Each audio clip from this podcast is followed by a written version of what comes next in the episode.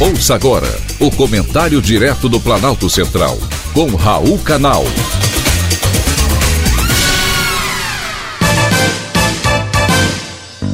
Queridos ouvintes e atentos escutantes. Assunto de hoje: carro elétrico. Um dia você ainda vai ter um. Ter um carro é o sonho de muita gente. Imaginem um carro elétrico que não polui e ainda traz economia para o seu bolso. Mas por enquanto, trata-se de um sonho para poucos. Além do preço, o Zoe da Renault, que é o mais vendido da Europa e chegou ao Brasil, custa 300 mil reais. Ele tem a desvantagem de possuir baixa autonomia e quase nenhum local de recarga. Diferente do Brasil, nos Estados Unidos, o carro elétrico está cada vez mais acessível. A previsão é de que em 2024 ele deve ficar tão barato quanto os modelos tradicionais. No Reino Unido, a partir de 2030, as montadoras somente poderão vender carros elétricos e na Europa, a partir de 2035. Estamos falando de 9 e 15 anos para frente. Pode parecer coisa de ficção, porém, se pensarmos no passado, nem é tanto assim. Quem diria, há 120 anos, que as carroças e carruagens deixariam de existir? Ainda bem, li no blog de Alexandre Versinhazzi, na revista Super Interessante, um artigo em que ele lembra que há 120 anos as metrópoles afundavam sob toneladas de esterco de cavalo. Na virada do século XIX para o século XX, existiam 11 mil táxis em Londres, todos pretos e elegantes, iguais aos de hoje. Só o motor que era diferente. Todos eram puxados por cavalos. Também tinha ônibus a cavalo. Cada um demandava 12 equinos por dia. Eles se revezavam em turnos, de dois em dois, para respirar um pouco.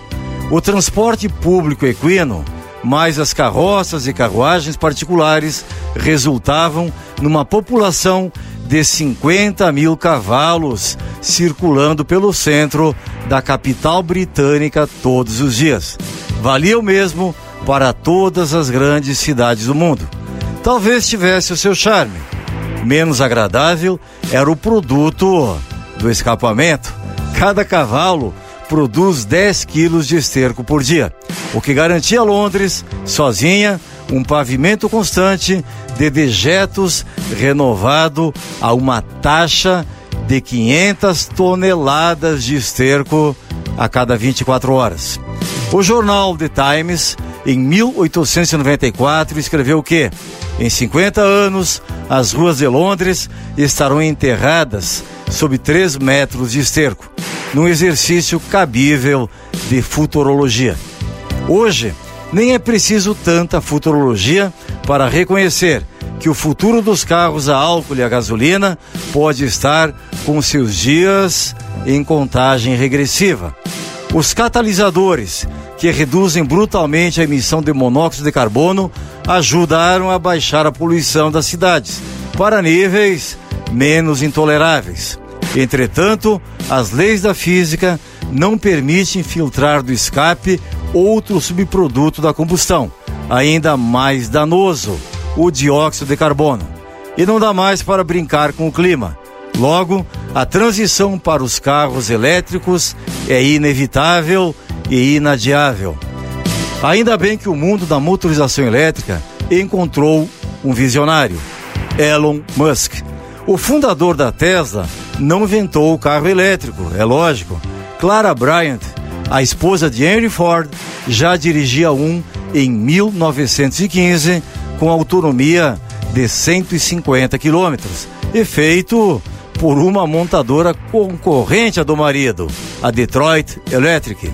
Mas Elon Musk foi o primeiro a tornar os elétricos objeto de desejo universal e deu início a uma corrida pelo fim da combustão interna, que hoje envolve todas as montadoras sérias e também os governos sérios. Isso em todo o planeta. Por isso, não custa provocar. Um dia você vai ter um carro elétrico. Foi um privilégio ter conversado com você.